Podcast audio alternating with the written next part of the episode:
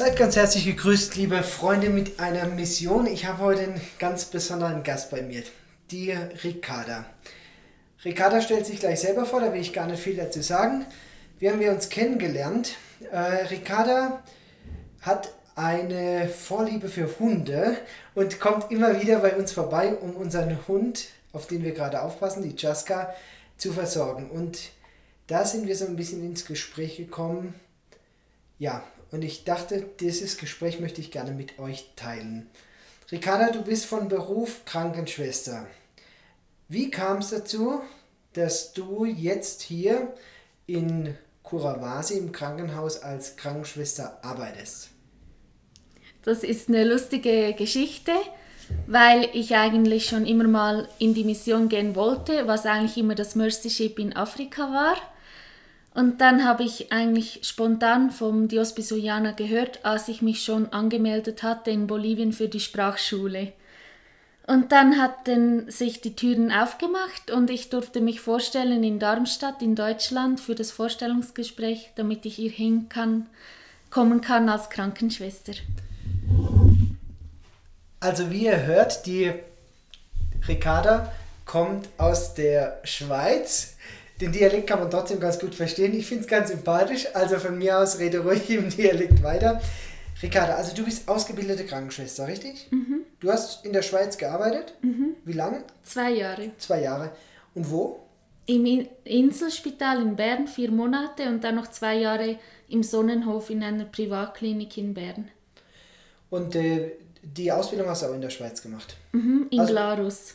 Ist es in der Nähe von deinem Wohnort oder ist es? Nee, das ist eigentlich ganz an einem anderen Ort, eher Richtung Graubünden. Okay, also die Schweiz ist ja riesig und die Distanzen sind ja auch so groß, von daher ist es wahrscheinlich dann auch wirklich sehr weit weg gewesen von daheim.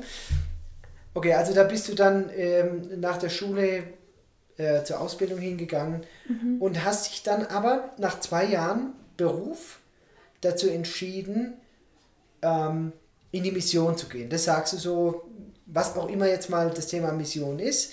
Ähm, mich würde natürlich interessieren, äh, wie kommt eine junge Frau dazu, ihren Beruf, den sie ja offensichtlich mag, oder du hast dich ja freiwillig, glaube ich, dafür entschieden, Krankenschwester zu werden. Wie kommt es dazu, dass sie so eine Stellung in der Schweiz aufgibt und sagt, ich mache lieber irgendwas, wo ich kein Geld verdiene? Also ihr Schweizer seid ja nicht bekannt dafür, wenig zu verdienen. Ja, das stimmt. ja, also ich glaube, das war einfach schon, seit ich mich bekehrt habe zu Jesus, habe ich gespürt, dass ich eigentlich in die Mission gehen möchte und den Armen zu helfen, was eben eigentlich immer Afrika war. Und dann wusste ich, dass Gott mich ruft, dass ich jetzt nach Peru kom kommen soll und hier einfach den Armen zu dienen. Und du nimmst dafür auch in Kauf, dass es hier kein Geld dafür gibt? Dass du einen deutlich niedrigeren Lebensstandard wie in der Schweiz hast. Was ist für dich da der höchste Preis oder das, wo du sagst, ja, das fiel mir am schwersten, jetzt die Schweiz zu verlassen und hier ins Hinterland von Peru zu ziehen? Also ganz ehrlich, es fiel mir eigentlich gar nicht schwer zu gehen, weil ich sowieso eine Person bin, die sich schnell adaptieren kann an neue Menschen und ich wusste einfach, dass es das Richtige ist zu gehen und da, da war das für mich auch nicht schwierig, diese Entscheidung zu treffen, meine Wohnung aufzulösen, alles zu verschenken, ja, halt meinen Job zu kündigen und dann im Wissen, dass Gott mich versorgt, egal wo ich hingehe, also Gott weiß es und er ist bei mir und gibt mir, was ich brauche so. Ich habe mal so einen Satz gehört, der irgendwie auch unsere Geschichte widerspiegelt, ähm, und zwar, dass eine, wenn, wenn du eine Vision von Gott bekommst oder eine Berufung von Gott bekommst, dass sie typischerweise immer größer ist als das, was du dir zutraust. Kannst du das bestätigen? Ja, definitiv. Weil Gott irgendwie manchmal Sachen äh, macht mit mir, wo ich denke, oh nein, das schaffe ich doch gar nicht. Und am Schluss merke ich, wie Gott mich durch die Situation durchgetragen hat. So. Jetzt sind wir natürlich hier an einem christlichen äh, Krankenhaus. Dieser Podcast geht ganz allgemein über das Thema Berufung finden, eine Mission fürs Leben zu finden. Also wir haben das natürlich unter einem christlichen Aspekt hier und äh, viele von denen, die ich auch hier oder die, die Dinge, die ihr von mir hört, die sind eben christlich. Ich glaube, es gibt natürlich auch ähm, Menschen, die in irgendeiner Weise auf einer Mission unterwegs sind, die ein Ziel im Leben haben, das sie verfolgen, ähm, manche auch nur temporär. Ähm, was würdest du sagen, ähm, braucht man Gott dazu, um in Mission zu gehen oder eine Mission fürs Leben zu haben? Oder sagst du, na, na gut, man kann auch so ein Ziel im Leben haben? Was ist da der Unterschied für dich? Also für mich beinhaltet Gott mein Leben. Das heißt, ich kann gar nicht ohne Gott in die Mission gehen. Aber ich verstehe die Leute, die halt nicht an Gott glauben, dass sie sagen, ja, ich habe ein Ziel im Leben und ich möchte vorangehen, um dieses Ziel zu erreichen. Und das finde ich schon mal auch gut, dass, sie, dass es Leute gibt, die dann halt das auch so ähm, anstreben, dass sie das Ziel erreichen. Also ihr Leben aktiv gestalten. Mhm. Ja. Du sagst, du kannst sie verstehen, kannst Menschen verstehen, die nicht an Gott glauben. Ähm, jetzt, wir kennen uns ja ein bisschen, also ich komme aus so einem völlig christlichen Kontext. Ähm, ich, ich fange mal andersrum an. Ich glaube, es gibt drei Fragen im Leben, die ganz wesentlich sind. Die erste Frage ist, glaube ich an Gott, ja oder nein? Die erste Frage. Ja, die zweite Frage ist, was hat dieser Gott für eine Berufung für mich? Und das dritte Thema, das für mich wahrscheinlich genauso wichtig ist, ist, mit welchem Partner bin ich unterwegs mein Leben lang? Ja, also es sind so drei Fragen. Ich glaube, von der Schwere oder der Dynamik oder der, der, der Entscheidungskraft, ähm, die da dahinter steckt, gibt es wenige Fragen, vielleicht gar keine Frage, die im Leben so wichtig ist wie die Fra drei.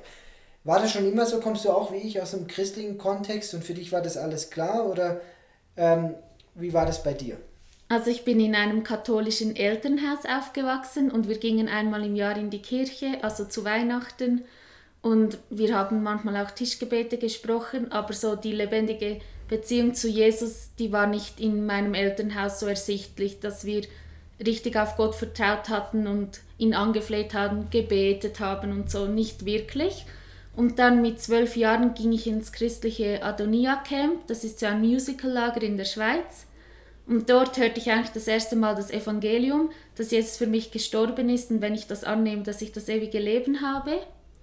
Und dann war ich eigentlich so begeistert davon, dass ich mein Leben in diesem Camp Jesus gegeben habe und dann auch völlig motiviert nach Hause ging und an Leute das Evangelium erzählen wollte und ja auch in die Kirche ging, in die Krishona-Gemeinde. Und ja, dann dachten halt viele, ja, ich sei jetzt, ich hätte eine Hirnwäsche durchgemacht, ich sei jetzt völlig durchgedreht, aber wenn man so jetzt die Frucht sieht, ähm, zurücksieht, was Gott jetzt alles bewirkt hat, merkt man einfach, dass das nur Gott gewesen sein konnte, der mir auch geholfen hat, durchs Studium zu gehen, weil ich war echt nicht eine gute Schülerin und ich brauchte echt viel zu lernen. Und ich bin überzeugt, dass das einfach auch ein Wunder ist, dass Gott mir geholfen hat in der Ausbildung. Ich sage, du bist ja sehr ehrlich und ich bin jetzt auf der anderen Seite auch mal sehr ehrlich. Also ich, ich habe dir erzählt, oder viele wissen das auch, ich komme aus einer christlichen Familie, war schon immer irgendwie ähm, in der christlichen Gemeinde. Also ganz im Ernst, für mich in meiner Jugendzeit ähm, so zum Thema anderen von meinem Glauben zu erzählen, da war nicht wirklich viel los. Weil ich dachte mir, die haben Probleme genug, da brauchen sie nicht noch mehr Probleme. Weil irgendwie habe ich da doch immer wieder ähm, ja, eine problemorientierte Gemeinschaft oder einen problemorientierten Glauben erlebt in meiner Kindheit.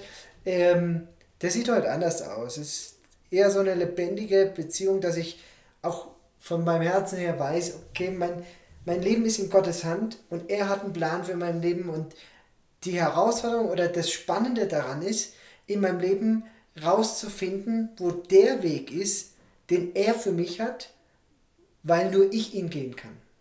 Mhm. Ich glaube, es gibt so einen Punkt im Leben, es gibt so einen Ort auf dieser Welt, den Ort, wo du deine Berufung lebst, wo du ähm, hingeschickt bist, mhm. ja, ein Platz, den nur du so gut ausfüllen kannst. Und ich glaube, dass es auch der Moment ist, wo man ganz tiefe Zufriedenheit spürt. Spürst du sowas hier? Ja, also ich habe mir auch schon überlegt, dass ich hier länger bleibe, weil ich mich hier halt richtig auch gebraucht fühle. Nicht so wie in der Schweiz, wo eh alles vorhanden ist und man im Luxus lebt. weil es mir hier echt auch gefällt von der Einfachheit, wie die Menschen hier leben und denen halt auch als Krankenschwester zu dienen. Und ich spüre, dass, dass Gott mich hier haben will und deshalb habe ich mir jetzt auch noch nie überlegt, abzubrechen oder so, weil ich einfach auch den Frieden spüre, dass ich hier am richtigen Ort bin. Ja, Ricardo, ich glaube, es kann dir nicht anders gehen wie uns. Also, der eine Punkt ist, man hat eine Mission, man hat eine Berufung, man ist gerufen, ist geschickt irgendwo hin. Ja, und dann kommen die ersten Hindernisse. Also, kannst du auch so das nachvollziehen oder gibt es Geschichten, gerade am Anfang, als du dich entschieden hast, das zu machen, wo du gemerkt hast, okay, da ist Gegenwind, die Leute verstehen es nicht, von mir als Freunde, Familie, wer auch immer, oder die Finanzen sind noch gar nicht da, oder wie soll das alles werden? Und ähm, ich habe das in einem vorgehenden Podcast mal als die gefährlichste Stunde einer Vision bezeichnet, die diesen Moment, wenn man den ersten Schritt geht, weil da die meisten Visionen verloren gehen, weil Menschen es nicht schaffen, den ersten Schritt zu gehen. Und du bist hingegangen, sonst wärst du nicht hier. Wie war dieser erste Schritt und mit welchen Hindernissen bist du da konfrontiert gewesen? Also dieser erste Schritt ging erstaunlicherweise richtig gut. Alle Türen wurden geöffnet, es lief wie am Schnürchen. Und ich hatte natürlich auch Probleme und zwar, ich dachte, ich hätte niemals genügend Finanzen. Ich war am Weinen, ich war am Beten und habe echt einfach Gott gesagt, wenn du mich wirklich berufst, dann musst du mir jetzt einfach das Geld geben. Und ich hatte dann auch nicht mehr viel Zeit, weil ich hatte das Vorstellungsgespräch am 31. Januar 2018 und am 31. August 2018 bin ich losgereist. Und ich hatte halt eine kurze Zeitspanne und hatte dann halt immer auch wieder Gott angefleht, dass er mir das gibt, das, was ich brauche. Und am Schluss war ich überreich gesegnet und er hat mir noch mehr, als ich brauche, gegeben.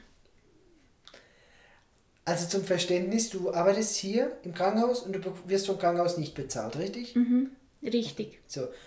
Wie äh, bestreitest du deine Lebenshaltungskosten? Also du hast ja eine Miete zu zahlen, du musst hier irgendwas essen, du hast einen Quad, habe ich gesehen, also musst du mhm. ja irgendwie auch fortbewegen, zum Krankenhaus kommen, wieder nach Hause. Genau.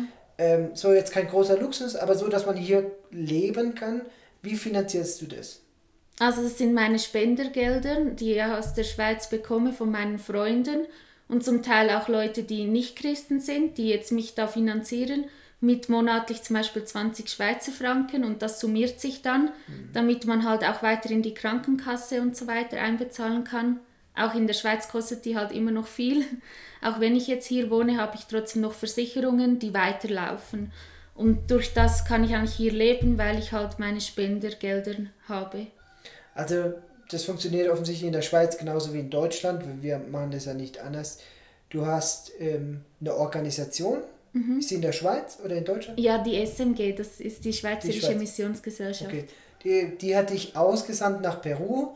Mit denen hast du einen Arbeitsvertrag und von denen kriegst du sozusagen von den Spenden, die du eingesammelt hast, ein Gehalt in Anführungszeichen mhm. ausgezahlt, damit du deine Lebenskosten hier decken kannst. Genau.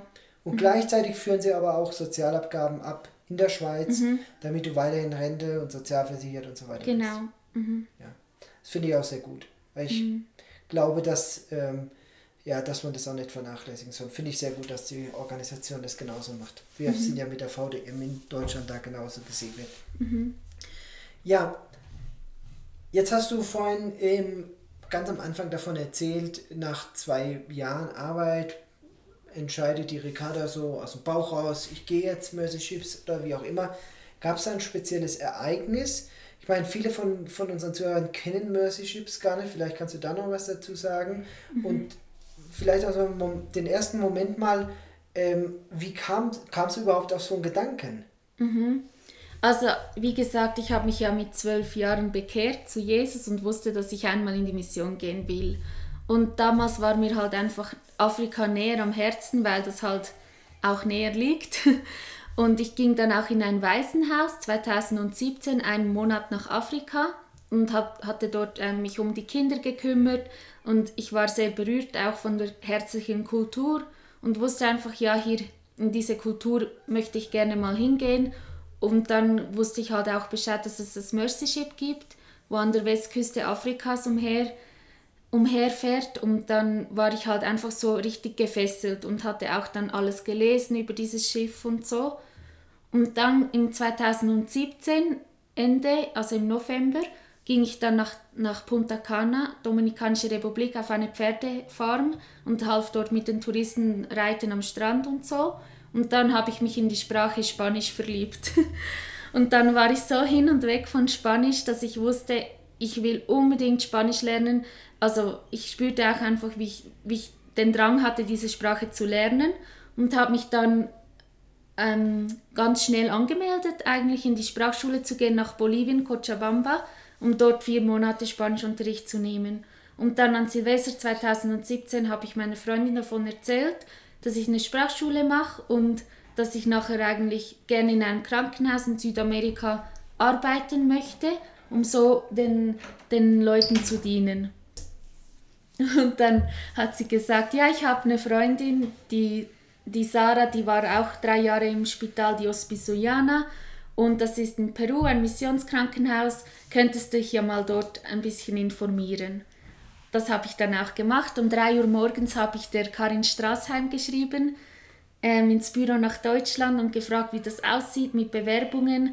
Und dann hat sie schnell zurückgeschrieben und gesagt, ich darf mich bewerben. 30 Tage später hatte ich dann das Vorstellungsgespräch in Darmstadt.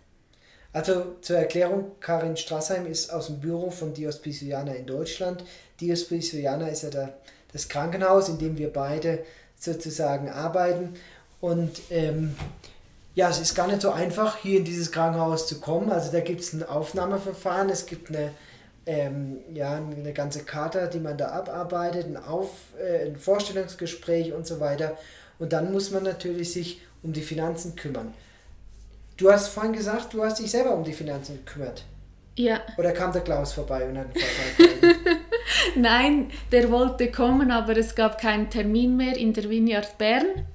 Und deshalb musste ich mich dann halt selber um die Finanzen kümmern.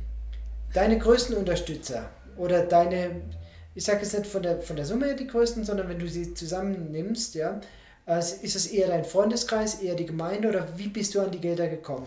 Das sind vor allem meine Freunde, die ich kenne aus Adonia Camps, also diese Musical-Lagers in der Schweiz und halt auch Freunde vom Hauskreis, wo ich hatte und eigentlich sind das Leute aus der ganzen Schweiz. Hast du mehrere Vorträge gehalten oder wie, wie haben die davon erfahren? Also ich habe keinen Vortrag gehalten, ich hatte einfach einen Brief an allen, die ich kenne, geschrieben. Okay. Und die haben dann daraufhin sich verpflichtet, dich zu unterstützen genau. Äh, für deine Arbeit hier. Mit einmaligen Beträgen oder halt mit monatlichen ja. Beträgen.